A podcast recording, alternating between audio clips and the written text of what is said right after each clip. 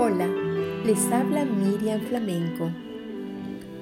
Cuando tener paz en tu corazón se hace difícil, ¿a dónde vas para encontrar refugio? La Biblia nos dice en Isaías 26, los versos 3 y 4, Dios hará vivir en paz a quienes le son fieles y confían en Él. Dios es nuestro refugio eterno. Confiemos siempre en Él.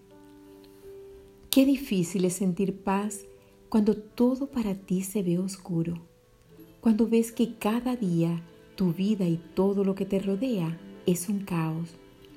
Entonces se hace difícil confiar.